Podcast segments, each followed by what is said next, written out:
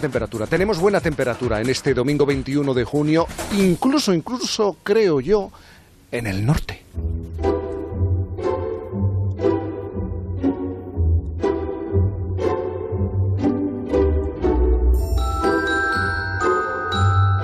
Mi abuela siempre me dice que nuestra vida es mucho más cómoda que la que tuvieron los de su generación, pero al mismo tiempo también es mucho más complicada, porque todo es demasiado fácil, y cuando todo es tan fácil, no se está preparado para la dificultad.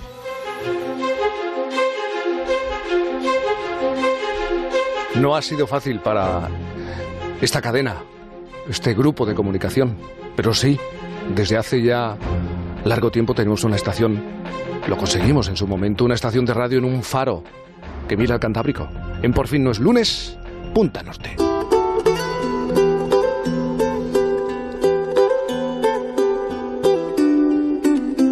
Punta Norte con Javier Cancho. Javier, buenos días. Jaime, hola, buenos días, ¿cómo estáis? Buenos días. ¿Cómo te encuentras, querido Javier?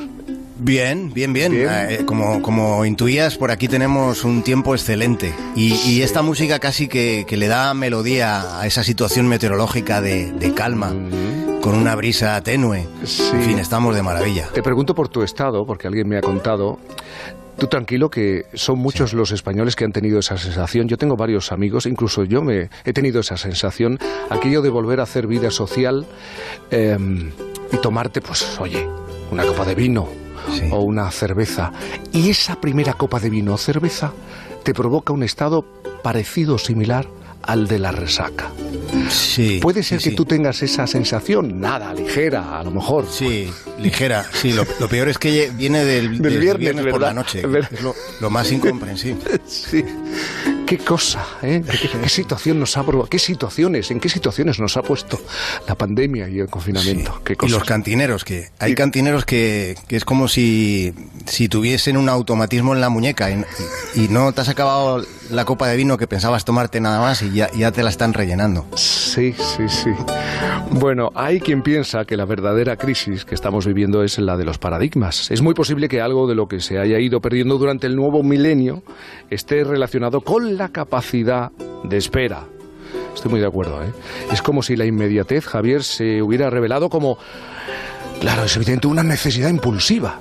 Sí, hay, hay sensaciones, Jaime, que empiezan siendo necesidades y terminan siendo angustias. Pensemos en el móvil, en eso que empezó siendo un teléfono y hoy es una prolongación mm. de nuestra mente.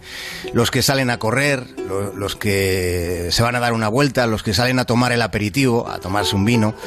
Si lo hacen sin móvil es como si hace 100 años se hubiera salido de casa sin zapatos. Hay ropa de deporte que ya viene diseñada con un bolsillo específico mm. para el móvil. El móvil viene a ser como una petaca que contiene nuestra otra conciencia, mientras que la antigua, la, biológica, la esencial, genera desasosiegos, porque por mucho que todo esté medido y calculado, por mucho que estemos rodeados de, prospecciones sobre lo que va a pasar, mm. en realidad no solemos estar seguros de qué es lo que debemos hacer y casi nunca tenemos la certeza de que lo que hemos hecho sea lo adecuado. Por todo esto resulta más asombroso todavía lo que hizo una mujer llamada Lillian Allen hace casi 100 años. Durante los próximos minutos vamos a contar su historia, la vas a contar tú, una historia auténtica y realmente formidable. Este sonido que estamos escuchando, que escuchamos en este momento, fue grabado en la ciudad de Nueva York en el año 1925. Es sonido real grabado en Coney Island, que queda al sureste de Brooklyn. Hace casi 100 años, ese era un lugar de Nueva York frecuentado, digamos, por los menos afortunados. Y se tiene la creencia de que en Coney Island es donde trabajó la mujer de la que hoy queremos acordarnos, la mujer cuyo nombre es Lillian Allen. Esto es lo que sabemos sobre Lillian Allen. Sabemos que llegó a Nueva York a comienzos de 1925. Era emigrante, su lugar de procedencia no está del todo claro, se, que, se cree que probablemente fuera rusa, aunque no se descarta que fuera estonia o polaca. Tuvo trabajos esporádicos muy mal pagados, probablemente como sirvienta. Sí está plenamente documentado que ella frecuentaba la biblioteca pública que había en esa zona de Nueva York, donde su escaso, casi nulo conocimiento de la lengua inglesa no representó un problema para lo que fue su mayor interés. Los libros a los que más tiempo dedicó en aquella biblioteca, y ha quedado registro, eran cartográficos. Le interesaban los mapas. O sea, miraba mapas.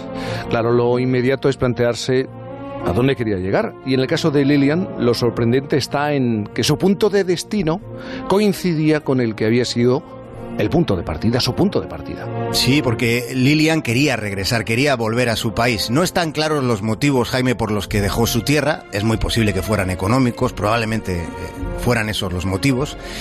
Pero ya saben ustedes que no hay nada más terco que la realidad y la realidad de su día a día no debió corresponderse casi nada con la expectativa que se había hecho antes de emigrar. Su realidad era la de una pobreza absoluta, y en una soledad absoluta. Así que en un papel trazó una ruta a través de América del Norte, una ruta que describía casi una línea y diagonal, en diagonal, eh, imaginémoslo, desde Nueva York hacia el estrecho de, de Bering, y con la ruta en la mente y en el bolsillo, un día emprendió el camino, el camino del retorno.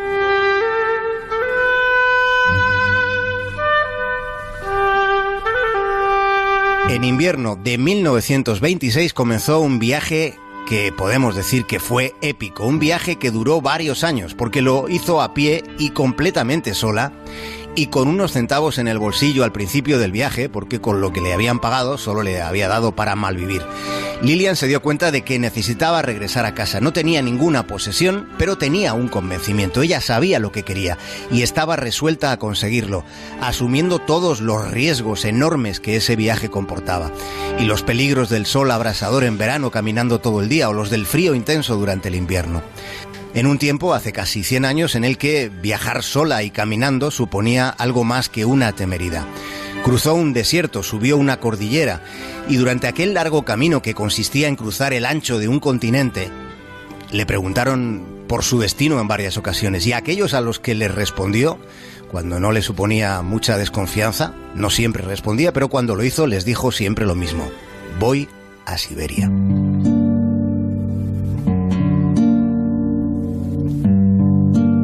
Se cree que caminó por Chicago, por Minneapolis, antes de girar hacia el norte, hacia Winnipeg y hacia el oeste nuevamente, por Edmonton, en una marcha que era lenta, claro, paso a paso, pero era una marcha decidida. Subió por las montañas rocosas, fue alimentándose como pudo, solo tenía sus pies para caminar y su audacia para alimentarse sin perjudicar demasiado a quien le cogía la comida que a ella le resultaba accesible. Alguna vez fue sorprendida cogiendo algo que necesitaba para sobrevivir y por eso fue detenida y pasó algunos días en el calabozo, para después Jaime reanudar de nuevo el rumbo. Como has dicho antes, es poco lo que sabemos sobre la inmensa aventura de Lillian. Hay algunas pruebas documentales y está confirmada la ruta que siguió, pero se desconocen los pormenores de casi todo lo que le fue ocurriendo en ese largo viaje. Podemos imaginar bueno, lo que comía o dónde dormía, supongo que casi nunca en, una cama que estuviera en condiciones, pero esa parte del viaje desde un punto de vista documental es la gran desconocida.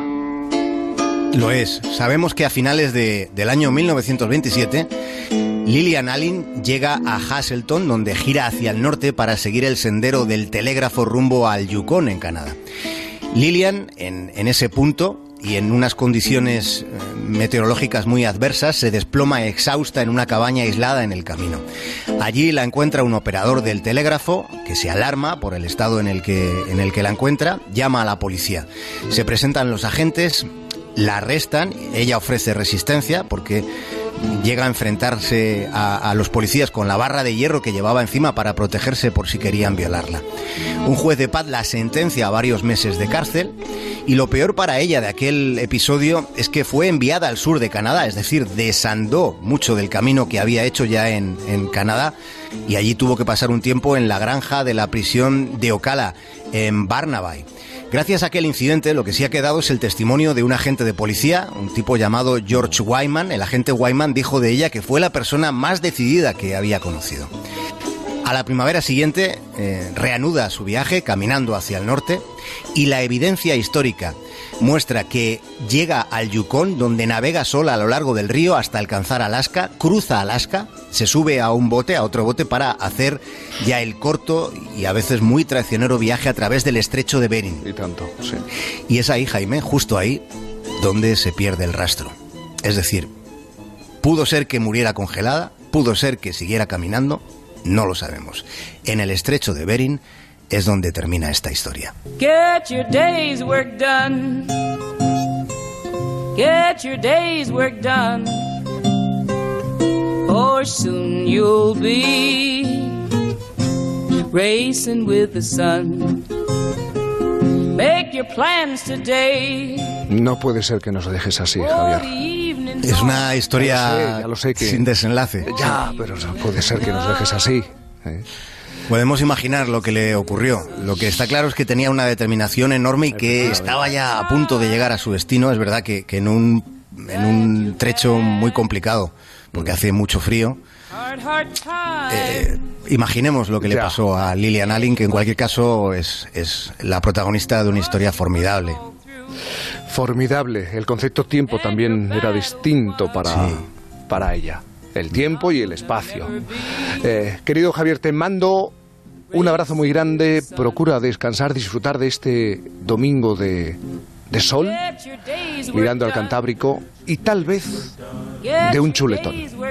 Sí, para recuperarme. un abrazo grande. Un abrazo enorme. Hasta luego, Jaime. Racing with the sun. Racing with the sun. Make your plans today. Make your plans today. For the evening's on. For the evening's on. Or you end up You'll end up racing with the sun.